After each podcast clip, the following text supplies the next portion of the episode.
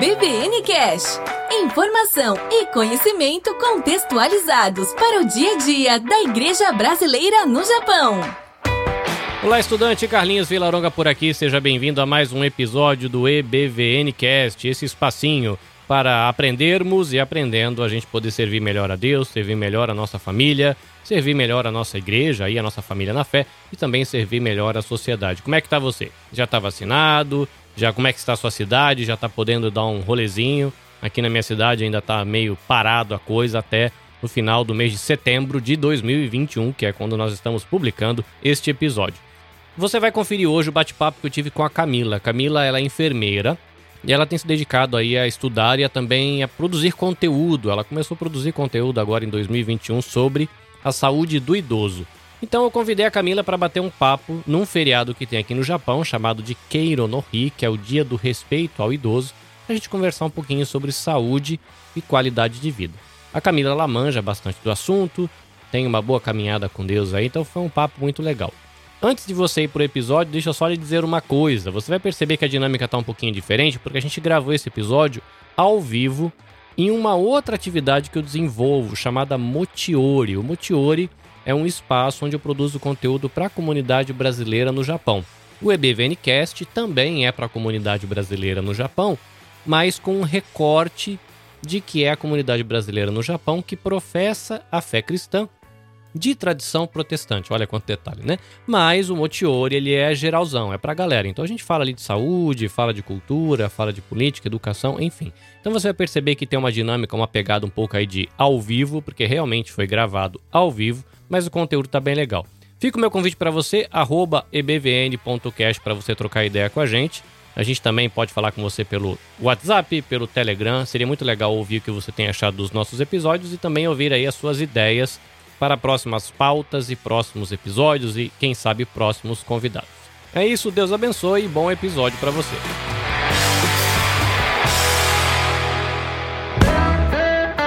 É BVN Cash para aprender e servir melhor a Deus, a família, a igreja e a sociedade. Hoje a gente vai falar um pouquinho sobre o Queiro no Rio, Dia dos Idosos, que segundo as minhas pesquisas aqui do nosso oráculo Google, começou em 1947 em Ryogo, né? Diferente de outras datas aqui no Japão que são emprestadas do exterior, né? Como Natal, talvez a Páscoa e algumas, alguns outros feriados mundiais. Esse Keiro no Ri, ou Dia do Respeito aos Idosos, foi uma data inventada aqui no Japão, vamos dizer assim, e ela é guardada aqui no Japão.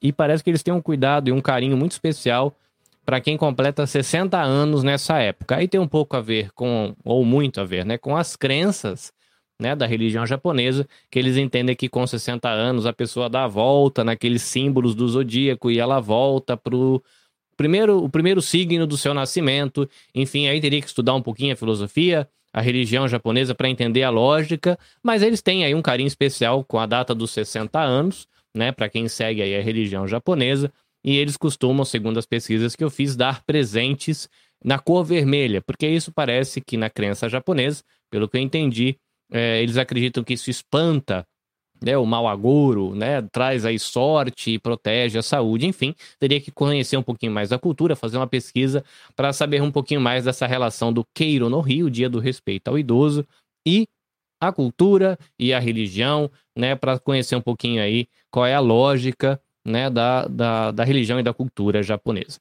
Hoje, para me acompanhar nesse bate-papo, porque um bate-papo desse aqui sobre é, o respeito ao idoso, e em especial pensando em saúde e em bem-estar, não dá para mim fazer sozinho, né? Se você quiser falar de podcast, pode falar comigo que eu te ajudo, mas de saúde não é minha praia, né? A Haruka, né, parte da equipe lá do projeto Tsuru nos ajuda bastante, né, com a área de nutrição. Os psicólogos da equipe sempre passam por aqui trazendo matemática como ansiedade, depressão, cuidado com os filhos, enfim. E hoje a gente está aqui com Camila Red, enfermeira lá da Baixada Santista. 3 2 1 pá.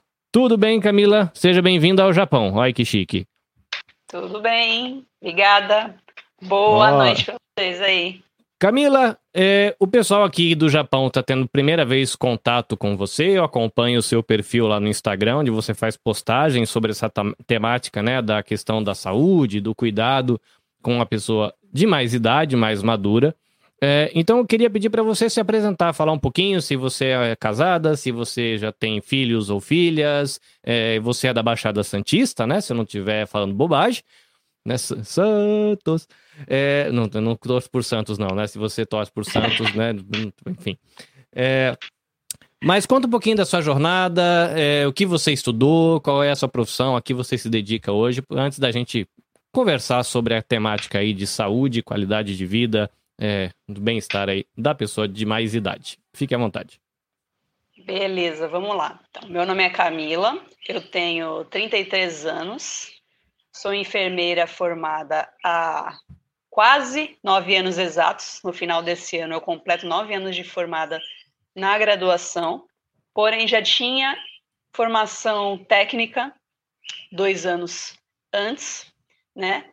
E eu sou casada, há sete anos, tenho uma filha, uma menina chamada Alice, e eu moro sim na Baixada Santista, sou de Santos, hoje moro em Santos e não torço para o Santos, sou corintiana de coração. tá traindo movimento, Camila, tá traindo movimento. Não, na verdade, o movimento é que não tá tão certo, né? Eu sou corintiana desde sempre. Eu nasci desse jeito aí, mas eu vim morar em Santos depois de casada, né? Que eu particularmente gosto muito da cidade, sou apaixonada por isso aqui, mas o time não não deu para mudar, não e nem mudarei, né? Bom, tô na saúde do idoso já especialista como saúde do idoso é, há cinco anos, né? E desde que eu ingressei na área da saúde, desde que eu ingressei na enfermagem, eu tenho esse interesse. Eu gosto, eu tenho essa afinidade, esse carinho maior por esse público. Então, minha primeira especialização foi nessa área. Maravilha, uma curiosidade, né? A, a, piada hoje do café da manhã foi parabéns ao seu dia, né? Minha família aqui fazendo um gracejo comigo pela manhã. Mas do ponto de vista, é, vamos dizer, não sei, clínico, médico ou profissional, quando a gente fala de saúde, cuidados com o idoso, a gente, onde é que fica essa linha? É acima dos 50, 60, 70? Onde é que se traça essa linha para quando a gente começa esse diálogo, vamos dizer assim, mais técnico, talvez, a respeito do cuidado da saúde do idoso? Então, primeiro a gente pode falar de uma questão teórico e técnica, né? E a nível de legislação. Então, no Brasil, pelo que você falou, aí também considera-se idosa a pessoa com mais de 60 anos, certo? Então, aqui é considerado idoso aquela pessoa que pá, fez os 60 anos, já é uma pessoa idosa. E aí eu já vou por um lance mais cultural, porque é uma bandeira que eu tenho levantado nas minhas redes sociais, é que a pessoa, quando chega aos 60 anos, não quer ser considerada idosa.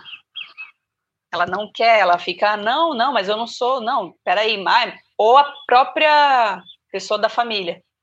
Ah, minha avó, ela é uma pessoa idosa, né? Meu pai está tomando cuidado com ela porque é difícil, mas o teu pai tem quantos anos? 63. Então, teu pai também é uma pessoa idosa. Não tem o porquê ele ficar nessa expectativa ou nesse sofrimento com a sua avó porque ela é uma pessoa idosa, porque ele também é. Não, mas ele tem só 62. Passou dos 60, é uma pessoa idosa.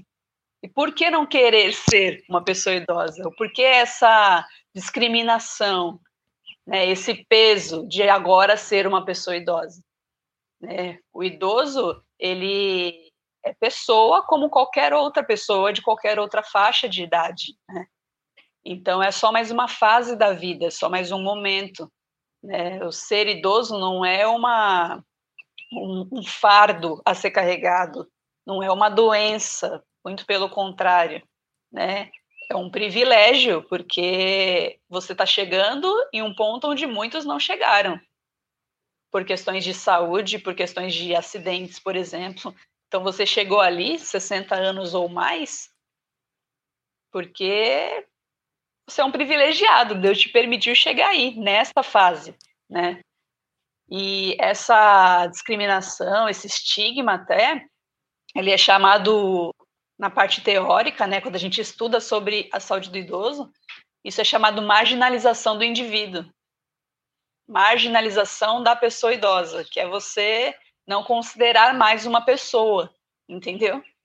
Então, ah, você vê aqui nessa comunidade pessoas de até 55 anos, os demais são idosos. Não, os demais são pessoas também, só que são idosos. Entendeu? É, é, engraçado esse negócio da idade. É, você está com quantos anos agora? Eu sei que é uma indelicadeza quando a gente fala isso. Despencou tudo. É, essa questão da, da idade, né? Ela é um, uma polêmica. É, Exato. Me, me perdoe a, a indelicadeza, né? Porque é considerado indelicado. Mas qual a sua idade hoje? 33 anos. Muito bem. Eu tenho 42. Né? Você, dentro da sua área profissional, eu acredito que você está acostumada com a, a expressão chamada crise dos 40, tem a crise dos 30. É, eu que eu me lembre, nos 30 eu não tive muito estresse, não. Mas eu lembro que quando eu cheguei ao 40, eu fiquei meio deprê, assim, demorou quase 40. Hoje eu tô com 42, é, já tô mais tranquilo, já tô imaginando como é que vai ser o Carlinhos quando tiver 60, né? Eu acho que eu consegui é, passar essa fase de perceber de que eu cheguei na minha vida adulta e não sou mais jovem, né? Que existe toda essa depressão de você entender de que você não é mais jovem. Hoje, com 40, e depois de ter processado isso, percebo que isso aí é, é um pouco da cabeça da gente. Mas é, tem aquela brincadeira que tem um pouco de realidade que minha coluna dói mais do que quando tinha 20. É, eu canso mais rápido do que quando eu tinha 20. E hoje, como produtor de conteúdo, envolvido com podcast, é, estudando marketing, você conversa com uma galera muito nova, molecada de 16, 17, 18, 20 nessa área do marketing, a galera dos 30 é velho. Ele, e eles falam isso. Pô, já tô velho, mano. Tô com 31. E você olha assim e fala, velho onde, né? Mas no universo, né, foi baixando, baixando, baixando, baixando. A gente tem essa coisa, né, cultural, como você falou, de não querer envelhecer e tá baixando esse nível de idade, né? Mas uma coisa que eu fiquei pensando no trabalho para te perguntar é, do ponto de vista biológico, vamos pensar em décadas, né? 20, 30, 40, 50. É, o que, que vai mudando na gente? Porque, assim, por exemplo, hoje assim, eu, eu, eu, percebo que eu sinto um pouco mais de sono do que quando eu tinha 20. Eu percebo que o meu corpo ele fica mais cansado quando eu faço algumas coisas que quando eu tinha 20 e eu, 11 horas da noite, eu tô morrendo agora e antes não era assim. É, eu percebo que se eu tenho um exercício físico, eu não, não sou um atleta, então eu não tô trabalhando condicionamento físico nesse nível, mas tem coisas que, sei lá, um passeio, um dia na praia, que eu encarava de boa e depois ficava até de madrugada conversando com os amigos, hoje é um perrengue danado para ficar acordado depois que volta da praia. Do ponto de vista biológico, ainda que eu sei, ou pelo menos imagino que a cabeça da gente, ela pode ter um reloginho diferente. O que acontece no corpo da gente quando a gente vai passando essas décadas assim? Normalmente, não sei se dá para traçar isso. Olha, na casa dos 20 é comum isso nos 30, isso, 40, já começa tal tipo de cuidado, é interessante. 50, né? Eu sei, né? Tem, por exemplo, câncer de próstata, né? Tem a idade para você começar a fazer. Então, é uma idade que os, os médicos já percebem algumas coisas aí nessa faixa de idade. Dá para traçar, um, em linhas gerais, o que, que vai acontecendo nessas décadas ou é uma pergunta muito absurda? É uma pergunta muito ampla, né? Para eu traçar em décadas, porque o corpo humano ele é complexo demais, né? Ele tem aí um sistema é, muito muito rico em detalhes para eu te falar entre todos os seus sistemas o que, que muda em cada década, né? Mas a pergunta é interessante e eu percebo que vai ser bem geral, né? Não é sempre que eu estou fazendo live, não é sempre que eu participo de algo do tipo, mas é comum essa pergunta, né? Vou até me aprofundar em outros detalhes porque eu sei que a galera vai trazer esse questionamento. Mas assim, você disse que entrou em crise quando chegou aos 40, né? Vamos partir do princípio que todo mundo está envelhecendo, ok? Ninguém está ficando mais novo, ninguém. Então, todos estamos envelhecendo. Aí você falou que o homem, você especificamente, ficou em crise quando chegou aos 40.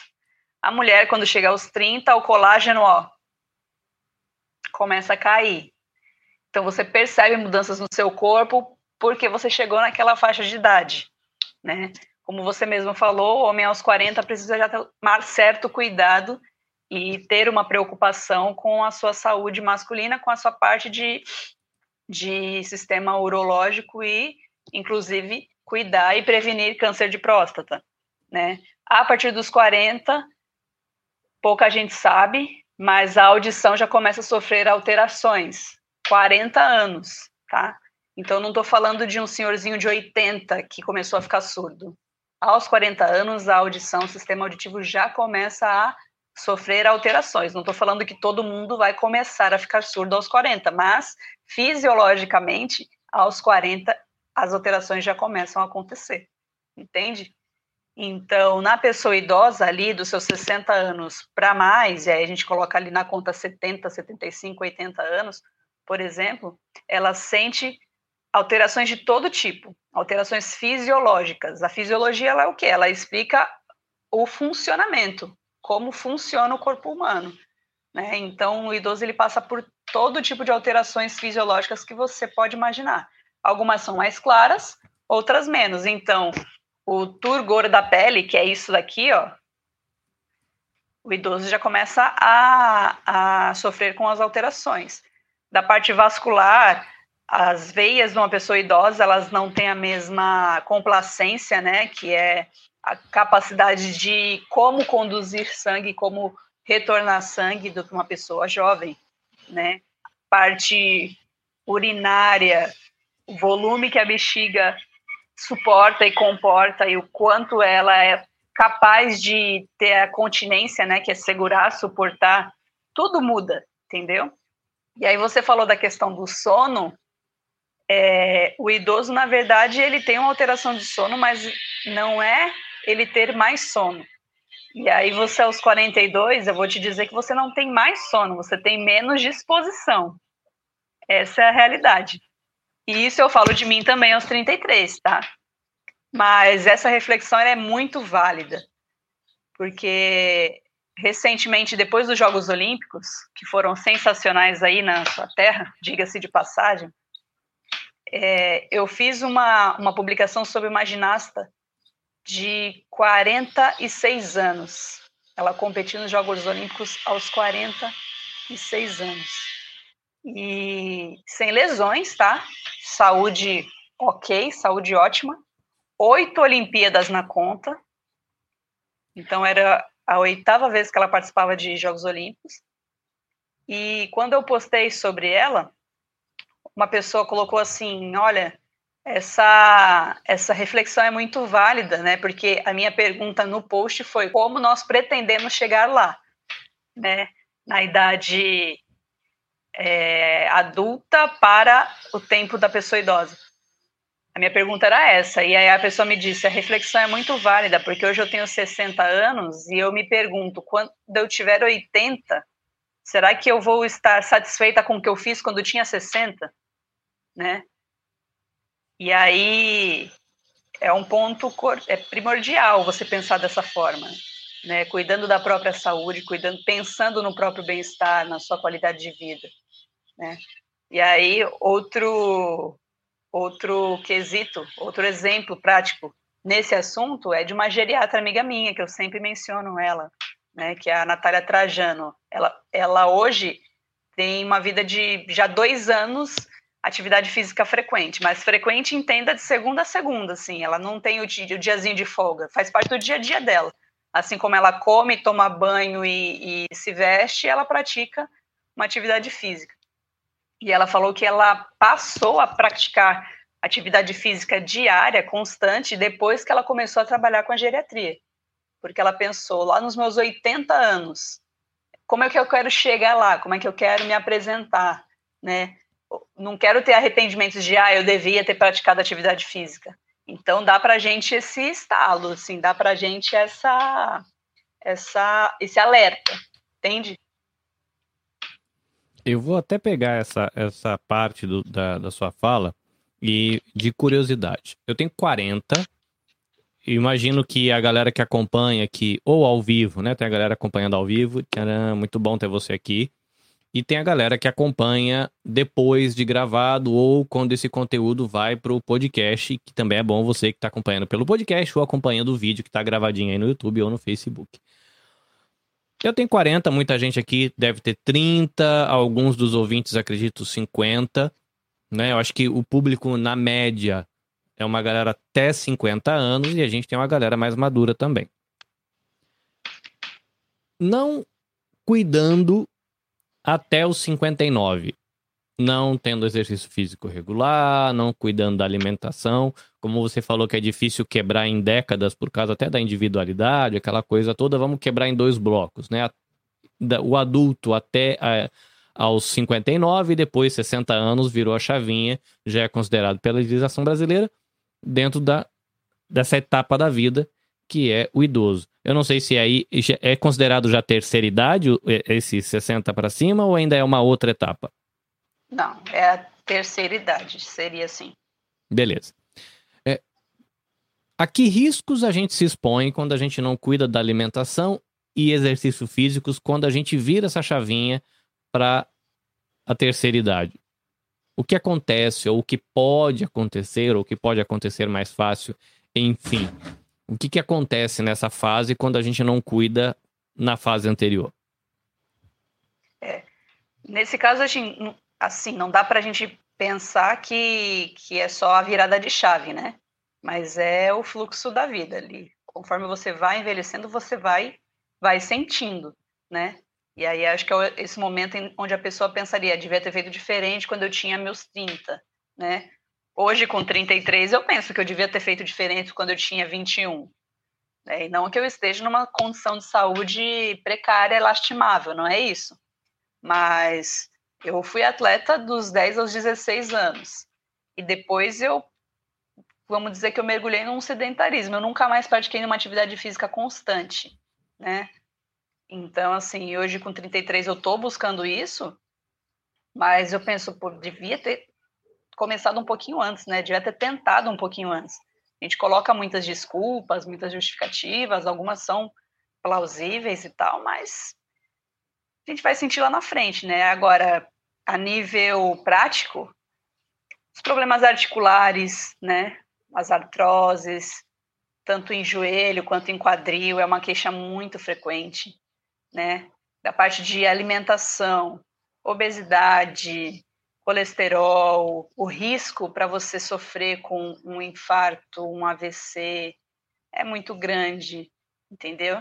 Então, assim, quando a gente fala em nutrição na pessoa idosa, ela tem que ter cuidado disso toda a vida, né? Não agora eu fiz 60, vou cuidar da minha alimentação. Não, ela precisa ter esse cuidado por toda a vida, para quando chegar a fase do envelhecimento, ter um envelhecimento saudável, ter um envelhecimento ativo, entendeu? Então, assim, o risco, né? O problema, o grande problema é o risco, né? O pode acontecer ou pode não acontecer. Então, pensa, uma pessoa que teve a, a vida inteira uma alimentação completamente desregrada, né? Rica em gordura, rica em tudo que não presta. Ela, com 55 anos, pode bem sofrer um infarto, pode bem sofrer um, um AVE, que na verdade esse é o termo hoje que a gente usa, né, que é o acidente vascular encefálico, não só o AVC, que é o acidente vascular cerebral, mas o AVC é mundialmente mais conhecido, acredito, né, da parte mais geral, assim, da população. Então, a pessoa pode ir ali aos 55 anos ou até menos. Eu já tive pacientes que com 43 tinha tido sete AVCs, então, pensa, viveu sequelado pelo resto de vida que teve, e entenda, não foi longa, né? Viveu sequelado em uma cama, por quê? Porque não cuidou da, do seu bem mais precioso, né? Que é o seu corpo, sua saúde. Então, mesmo não contando esses casos drásticos, né? Porque esses são a nível de, de tragédia mesmo, infelizmente, mas você aos 60, 65, se tiver que começar a, a cuidar de hipertensão, de diabetes a nível medicamentoso, isso daí já gera alteração no teu corpo, já gera alterações fisiológicas, porque você vai estar tá pondo medicação para dentro, né? Então, são essas as, as respostas, né, que, que o corpo dá, principalmente, né? Parte articular e de força, porque se você tem uma dor forte no joelho por conta de artrose, no ombro, nos quadris, você não vai querer se exercitar, você não vai querer fazer nenhum tipo de exercício para fortalecer a musculatura. E isso vai mudando a marcha, né, que é a, a condição em que a pessoa consegue caminhar. E aí a alteração na qualidade de vida é clara, né? Porque a pessoa não quer sair de casa, não consegue, né, se cansa muito fácil. E por aí vai, né? As consequências são numerosas. A gente até agora está abordando por uma linha mais de autocuidado, né? Na saúde pessoal e essa questão do autocuidado é, encarando essa saúde como um processo e não como um ponto, né? A gente algo como você constrói a sua saúde na vida na terceira idade por um estilo de vida que você tomou. Mas tem muita gente que ouve a gente aqui e muita é, é um chute na verdade, né? Mas existem pessoas que ouvem a gente que já estão nessa faixa de idade, então vai ter que ter esse autocuidado, mais, mais ou menos do que a gente tem conversado aqui, né?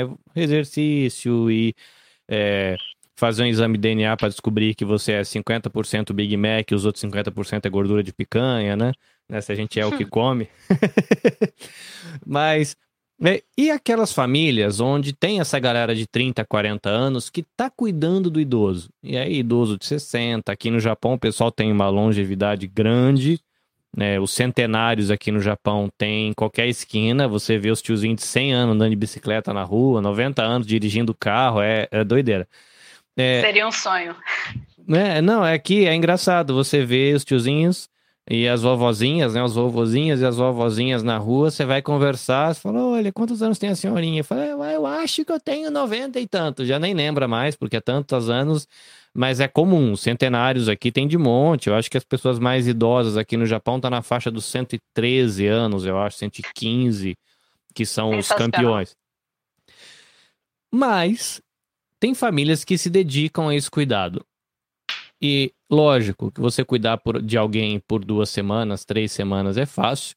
Agora, quando você imagina uma caminhada de cuidado por 30 anos, é, isso aumenta. E como você falou, né, tem a questão aí da mobilidade, a pessoa vai ficando mais reclusa, logo restringe a vida social, isso tem um impacto na qualidade de vida, questão emocional, questão psicológica, enfim. É, Para quem está cuidando do idoso, e aí imaginando, vamos colocar aqui dentro dessa faixa de idade que existe no Japão, comunidade brasileira provavelmente uma média mais baixa, mas imaginando que tem essa galera aí dos 60 até os 100, e que é muito comum a gente encontrar famílias aqui onde tem os jovens, tem nozes, os de quarentão mais ou menos, e trouxeram os pais. Então tem pais de 70, pais de 80, 85 convivendo. Não, não trabalham mais nas fábricas, não fazem parte dessa vida doida de trabalhar aqui no Japão, mas estão aqui. Para gente que cuida, que cuidados a gente deve tomar com os idosos que estão em casa, já que o feriado de hoje aqui no Japão, né, o, o Dia do Respeito ao Idoso, é um olhar de quem não chegou nessa idade para cuidar de quem já está nessa idade. Então, para a gente que está cuidando, é, o que, que a gente deve olhar com mais cuidado? O que, que a gente deve dar mais atenção? É, o que, que a gente deve, de repente, promover, estimular? Porque não, eu, não é a sua área, né? Você não é da área psicológica. Mas eu imagino que essa 60 anos é mais ou menos a idade que a pessoa está aposentando, se preparando para aposentar. O que eu tenho ouvido dos psicólogos que essa é uma época difícil também para a vida, né? A pessoa está lá super ativa profissionalmente, de repente deixa a profissão e aposenta. O que, que eu vou fazer da minha vida, né? E tem toda uma crise. É, mas e a gente que está cuidando? Que cuidados a gente deve ter ou que onde a gente deve colocar um pouquinho mais de atenção para conseguir contribuir aí com a saúde e a qualidade de vida dessa pessoa idosa? Então, primeiro cabe uma introdução que é muito importante, que é algo que eu devia ter falado no começo do, do bate-papo e eu não falei, não tive, não pensei num gancho para isso, né? Que é saúde. O O que é saúde? Saúde não é apenas a ausência de doença, né? Você não se considera uma pessoa saudável apenas porque você não tem doença. Saúde, pela OMS, ela é o estado perfeito ou o melhor estado, né, o estado mais pleno de condição física, mental e social, tá? Então, a pessoa ser considerada saudável, ah, hoje eu tenho saúde, eu tenho que estar bem fisicamente, ou seja, não ter de fato nenhuma doença física, né, nada que te impeça a desenvolver suas funções ali diárias. Mental, ou seja, você ter o seu psicológico ok, né, ter as suas plenas faculdades mentais para tomar as decisões, para fazer todas as funções de casa e sociais, ou seja, ter as condições de estabelecer relações sociais, ter as condições de ter a sua segurança né, social, ter a condição de saber como é pagar suas contas, quem está pagando, como está pagando, né? Você poder viver em sociedade, isso também é saúde, tá bom? Então, vamos pensar num cuidado assim, vamos pensar num cuidado de qualidade, num cuidado amplo. E a pessoa que cuida da pessoa idosa, ela precisa ter saúde para oferecer saúde. Então, assim, eu sei, gente, que é muito difícil você cuidar de alguém de, de repente, 85 anos, e a pessoa ali tem, às vezes, uma resistência com um conselho, com um cuidado, com uma dica, uma orientação, enfim. E você acaba se desgastando né? Mas você precisa também cuidar da sua saúde mental. Então você precisa tirar um tempo para fazer aquilo que te gera prazer e satisfação, porque você vai ser muito difícil, vai ser muito complicado você cuidar de alguém se você não está bem, né? É, você disse que aí na comunidade tem essa galera de 70, 75, 80, 85, mas quem cuida deles? são os de 30, são os de 40? Na, na maioria dos casos, são os de 60. Então, é um idoso cuidando de outro idoso. Entendeu? Aqui no Brasil, por exemplo, é muito comum, né? Desses 10 anos que eu trabalho no hospital, o que eu vejo é que aquele senhorzinho que está ali, que sofreu de repente uma queda, fraturou um osso e está ali acamado. Ah, quem é tua acompanhante? Minha esposa vai chegar. Da esposa chega aos 79 anos, ela é acompanhante dele. Ela é a cuidadora dele. É ela quem vai dar as medicações em casa, ela quem vai dar o banho em casa, pensa? É muito comum um cuidador ser também uma pessoa idosa. Mas, é, se a gente for contar que a pessoa que vai cuidar é uma pessoa mais jovem, o cuidado, principalmente, eu creio que seja da saúde mental, né? Você ter as suas condições físicas e psicológicas é, satisfatórias, ok, para você cuidar dessa pessoa idosa que necessita de mais, mais cuidados, mais atenção, né? Então a gente precisa, isso se a gente for pensar num autocuidado, né? Daquele que está oferecendo a, o auxílio e o cuidado para a pessoa idosa. Mas se a gente for pensar no que essa pessoa, que é o cuidador, precisa atentar para cuidar do idoso, aí vamos voltar num ponto mínimo que é a saúde física, né? essa pessoa ela vai em consultas frequentes, ela cuida de fato da saúde, investiga o que tem que ser investigado, as medicações dela estão em dia, ela está tomando, ou se está tomando, está tomando direito, né? Eu sempre levanto a bandeira do idoso ter um geriatra para acompanhar o seu caso, porque você cuida geralmente do, do ser humano, da pessoa, em fatias, né? Ah, eu tô com uma dor no joelho, eu vou num médico de joelho, que é um ortopedista, e é um ortopedista especialista em joelho. É nele que eu vou. Ah, mas eu tenho, sinto muitas dores de cabeça, então eu vou num neurologista, que é o médico que cuida de dores de cabeça, né? Aí eu tenho muita tontura, então eu vou num otorrino, que é o médico que cuida dessa parte de labirintite. E aí você junta tudo, cada um dá uma medicação, vira um shake ali, uma coisa louca, quando na verdade o geriatra ele é o profissional mais habilitado e competente para cuidar de um idoso como um todo. Lembra aquelas alterações fisiológicas que eu falei que todo idoso sofre? O geriatra tem a competência de saber todas elas, ele tem a competência de conhecer todas elas.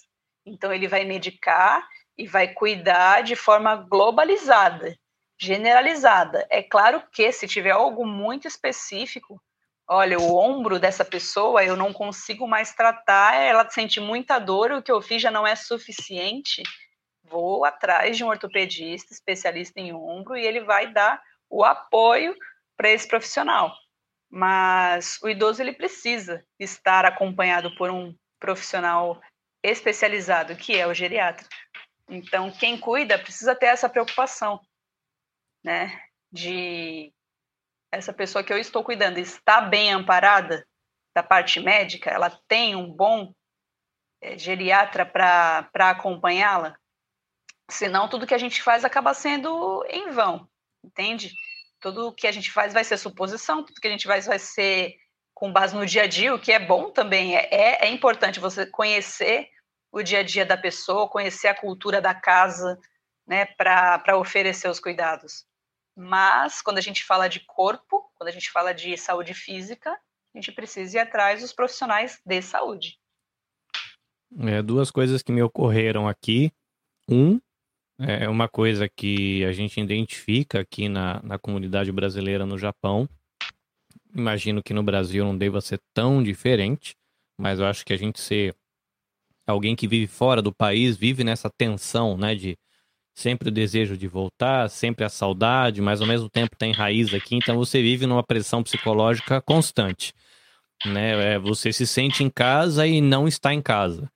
E é sempre essa vontade de voltar para casa e com medo de deixar a casa que você tem quando você voltar para casa. É, uma, é bem complicado para a gente lidar com isso.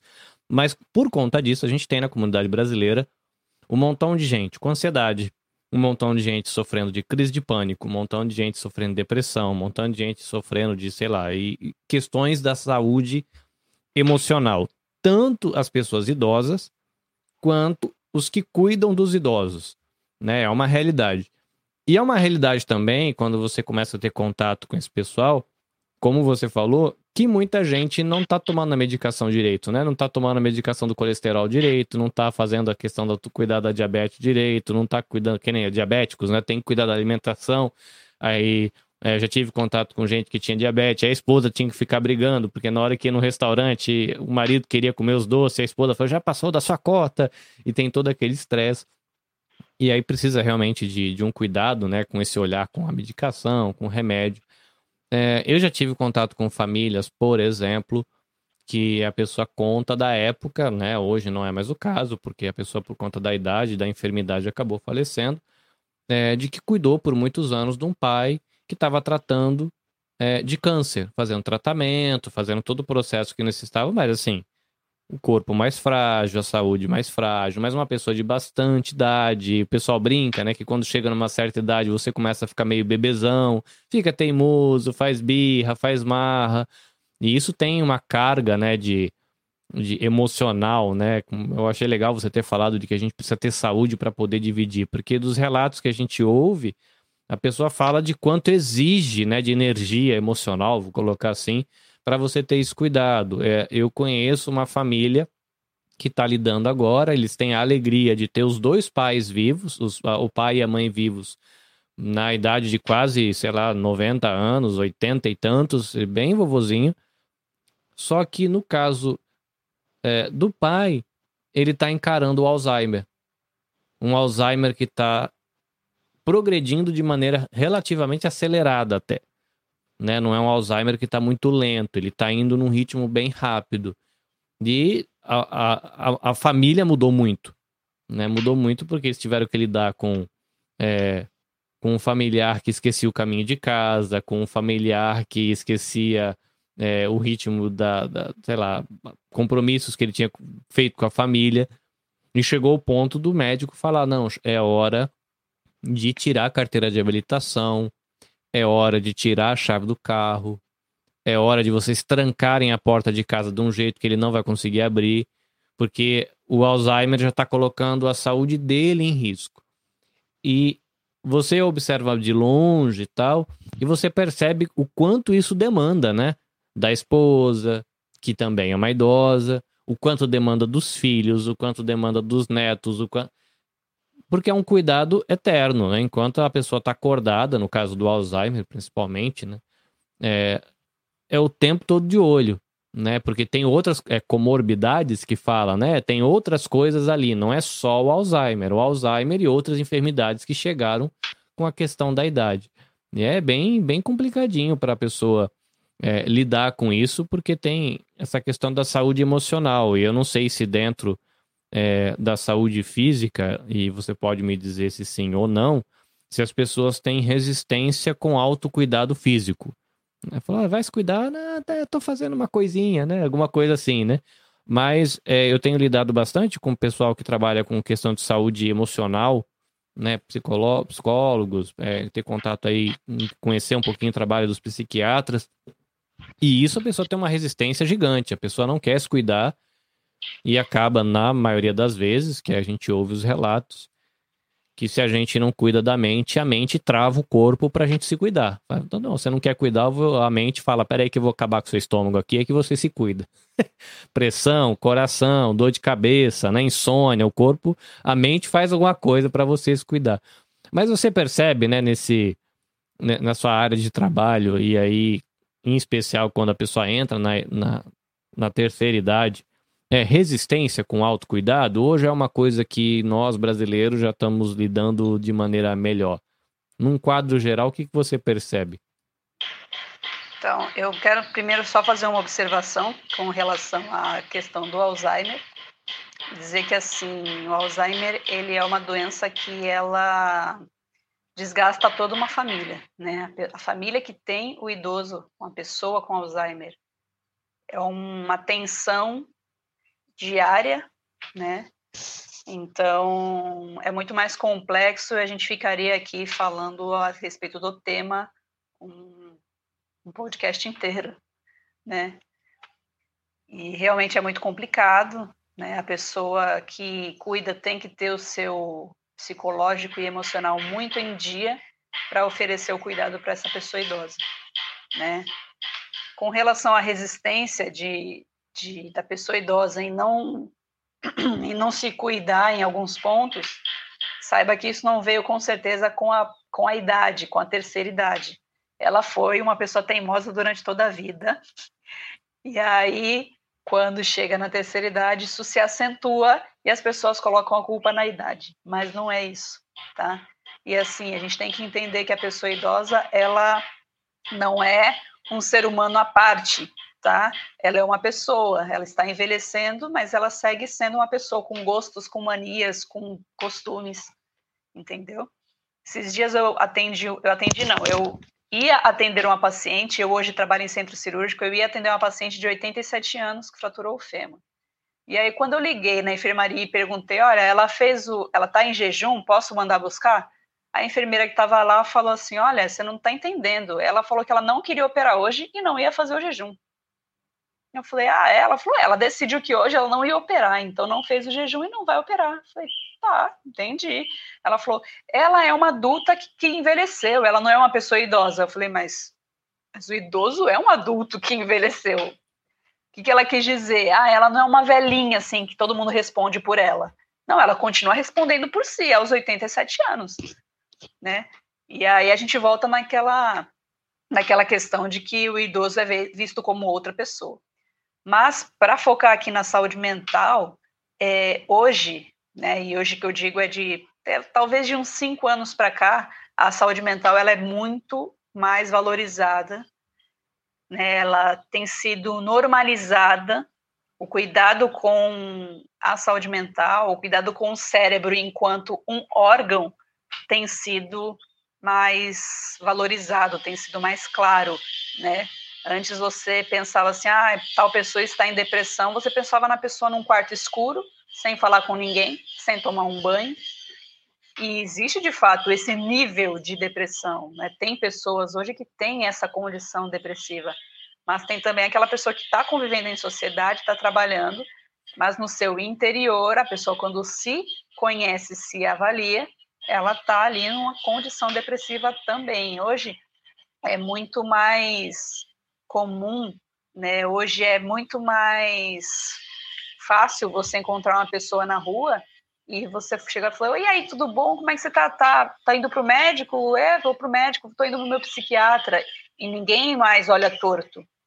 Na verdade, não vou dizer ninguém mais, mas hoje é minoria, graças a Deus, é minoria.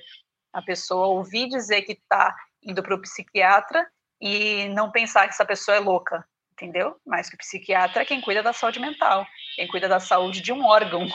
Como todos os outros, precisa cuidado, precisa carinho, precisa de atenção, né? E quando falha, precisa de medicação. Essa é, é, é uma questão, esse é o ponto, né? Então, essa resistência de, ah, não vou cuidar, é, não tô louco, não preciso de psicólogo, ainda tem sim resistência, né? Eu ainda vejo, mas é muito menor do que a gente via 10 anos atrás, por exemplo. Né? Não vou nem falar de 20 anos atrás, mas 10 anos atrás a resistência era uma. Hoje você dizer, ah, fulano precisa do psiquiatra, é difícil você, você ver a pessoa se negando, sabe? É, é muito, muito incomum você ver a pessoa se, se resistindo, na verdade, né? Ver a pessoa resistindo a ir a um psiquiatra porque é saúde mental e ela acha que não precisa. Os idosos, talvez, depende da personalidade, né? Porque, como eu falei, a pessoa envelhece, ela não, não muda de vida, ela tá só para uma fase diferente, né? Então, talvez alguns tenham resistência sim, mas é aquilo que eu já falei, é porque ele era resistente antes e não foi esclarecido. Ele tinha uma resistência antes, quando jovem, quando adolescente, ele tinha essa resistência e isso não foi orientado na vida dele durante o seu envelhecimento e aí ele vai acabar resistindo. Mas hoje em dia é uma barreira que a gente está rompendo aí, com certeza. Pensando nos benefícios é, emocionais e nos benefícios físicos, é, você acha que aquelas atividades que no, aqui no Japão também tem, eu sei que no Brasil é comum, é, existem campeonatos de esportes para terceira idade, existem ONGs que fazem, não sei lá, artesanato, é, atividades de voluntariado. Eu sei que tem ONG que recruta para a pessoa contar história em creche, contar história em escola, enfim, são N. É, pela sua experiência aí na área, quem está envolvido com esse tipo de, de atividade, seja esportiva, seja cultural, seja social, costuma ter uma resposta da saúde física e mental melhor?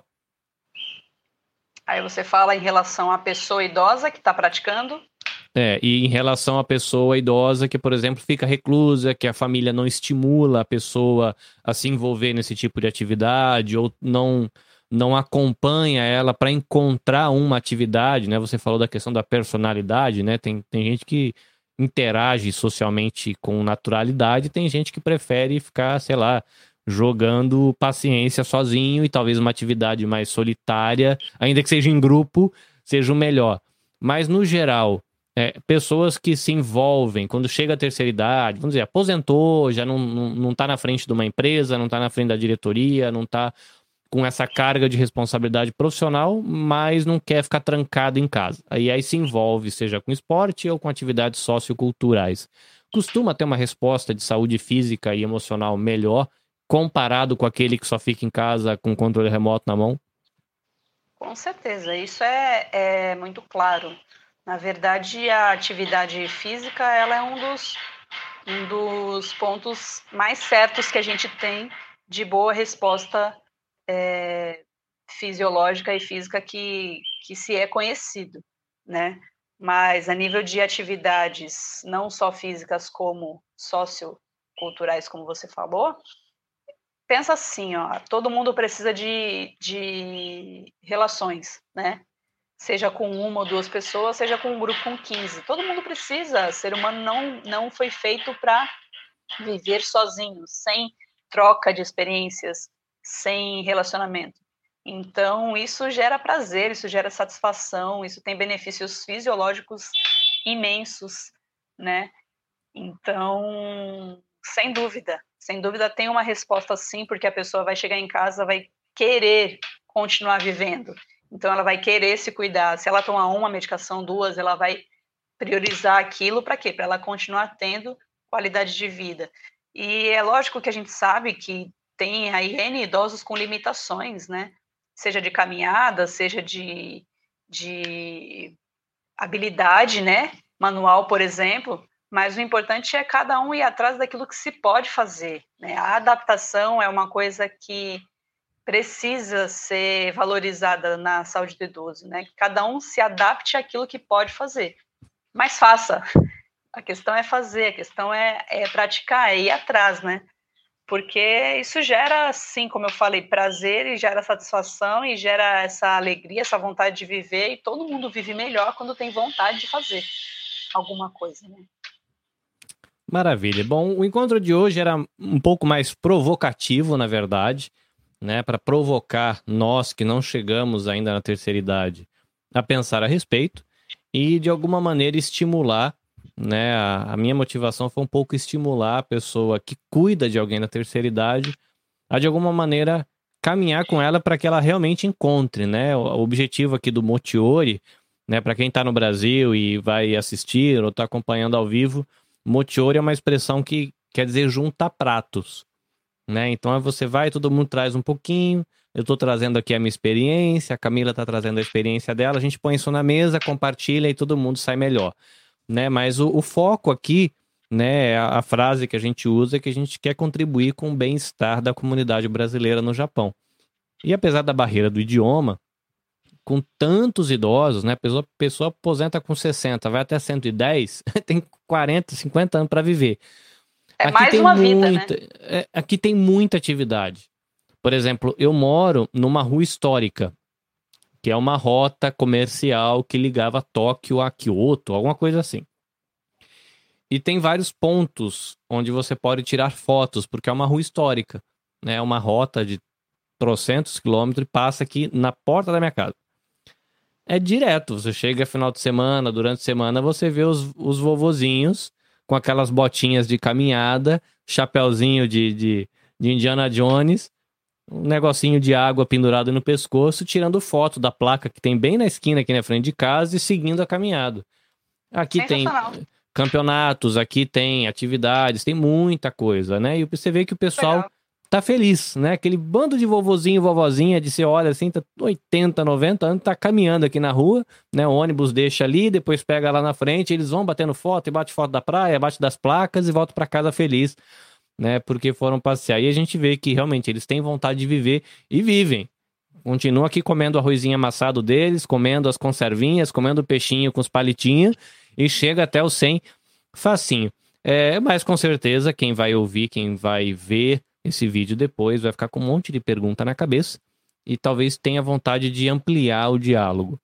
É, você faz postagens frequentes sobre o tema, então vou pedir para você fazer o seu jabazinho e aproveitar se de repente você tiver uma dica de filme legal, é, um livro que você indique para a pessoa pensar sobre isso, ou se de repente você tem algum podcast, algum, não sei, algum canal de, do YouTube, algum outro perfil do Instagram que você acha que é legal para a pessoa, tanto os cuidadores quanto a pessoa que quer se cuidar, acompanhar. Então, primeiro comece com o seu jabá, pode falar tudo que tu faz aí, é, que é bem legal para as pessoas conhecerem o seu trabalho, e depois deixa aí a sua dica se você tiver alguma, fica à vontade. Então, vamos lá. Eu tenho feito esse, essa produção de, de conteúdo. Não é algo tão frequente, porque o Instagram eu usava a nível pessoal apenas. Então, eu só tinha foto da Alice, lá de ponta a ponta. E aí eu comecei a usá-lo para gerar conteúdo, para oferecer informação. Já tem aí acho que uns quatro meses mais ou menos. E eu tenho uma frequência baixa, assim. Eu, eu posto ali semanalmente um conteúdo mais técnico, mas uma coisa que eu gosto muito de colocar lá são as histórias reais, né? Os idosos que eu vejo com histórias reais nas famílias né? O que, que eles fazem de diferente, o que, que eles fazem de útil para a sociedade, para suas famílias, né? Idosos de, idosos de 90 anos que, que ainda têm o que oferecer para os que são mais novos e para aqueles que são da faixa de idade deles, né? Então eu tento colocar ali semanalmente um conteúdo mais técnico, né? Um, de ponto de vista profissional, mas para auxiliar as famílias, porque assim é, o Instagram e o Facebook, Facebook um pouco mais, né? Ele, ele alcança pessoas de mais idade, mas o Instagram o público é mais jovem, né? Então eu costumo dizer que o vozinho não vai lá dar o like, o vozinho não vai lá comentar, são poucos. A minha avó tem Instagram, mas eu sei que não são todas, né? Mas auxiliar fami as famílias era o meu, meu ponto principal, né? Trazer informação real, de qualidade, para aqueles que cuidam das pessoas idosas, né? E, e trazer as histórias reais, porque eu sei que isso estimula, isso inspira, né? Me inspira saber que um senhor de 93 anos, no dia do seu aniversário, foi convidado a pregar num culto na igreja. E ele estava lá, de microfoninho aqui, a Bíblia na mão, 93 anos, pregando, falando de Deus ali para o povo, entendeu? Então, e, e, outras coisas, né? Pessoas com beirando 70 anos fazendo projetos sociais para mil e tantas pessoas. Né? Essas coisas eu gosto, eu diria até que eu gosto mais de, de publicar, né? Mas semanalmente tem um conteúdo mais, mais teórico também. O Instagram é o arroba Camila Red, Camila com dois L's. E o Red meio complicadinho aí de escrever, mas se você colocar um RED já vai aparecer ali. R-E-D-H-D. Né? Não me pergunte de onde vem esse nome, porque é uma incógnita ainda.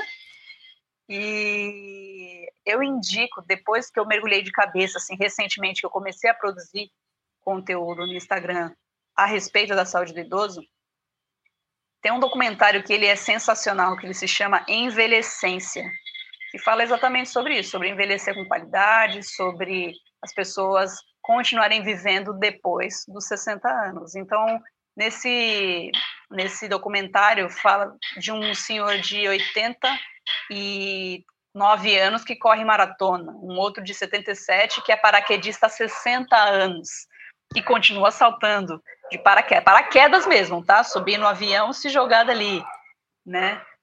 Um sensei de 90 anos que continua dando aula de, de karatê e não vai parar nunca, sabe? São esses casos que, que estimulam a gente e ver que o envelhecimento é apenas mais uma fase da vida, né? E filmes você tem vários, né? Mas um que eu gosto bastante é o Senhor Estagiário. Um Senhor Estagiário. Eu é ia indicar esse, mas já que você colocou, realmente é mexe com a cabeça da gente, né? Não tem como não citar esse filme, ele é fantástico. Eu acho que quando a gente fala de saúde do idoso e qualidade de vida da pessoa idosa, a gente tem que mencionar ele, não tem como. E eu acho o que eu acho mais legal desse filme, que tem aquele choque cultural quando o cara chega no escritório, né? O, o, tipo, os pertences que ele leva, a maneira como ele arruma a mesa. E eu não vou entregar aqui para a pessoa não perder a emoção se não assistiu ainda, apesar de que muita gente assistiu.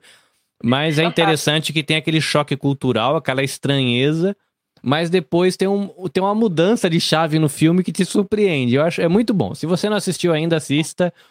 Acho que tem lugar que é o estagiário, o senhor estagiário, mas é muito bom. É muito bom né, uma pessoa de terceira idade chegando de volta no escritório como estagiário, que, que é o mais engraçado.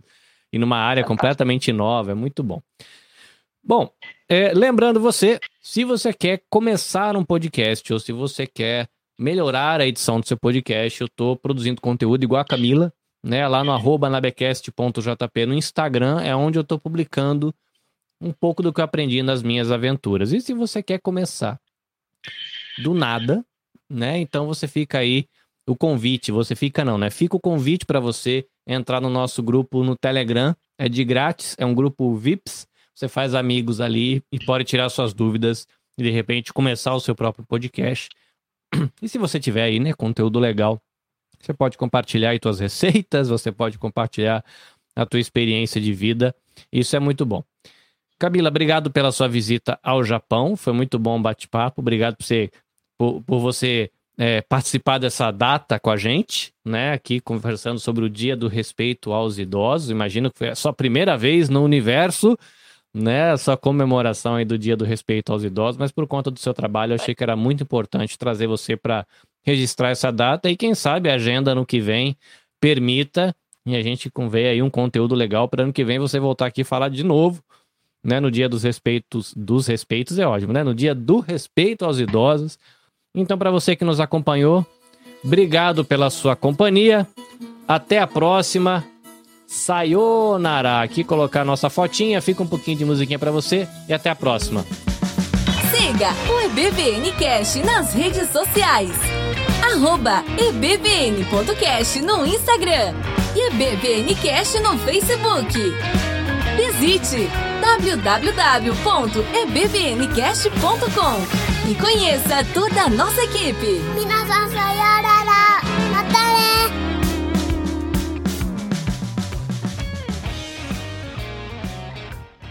Este episódio foi editado pelo Nabecast. Saiba mais em www.nabecast.jp.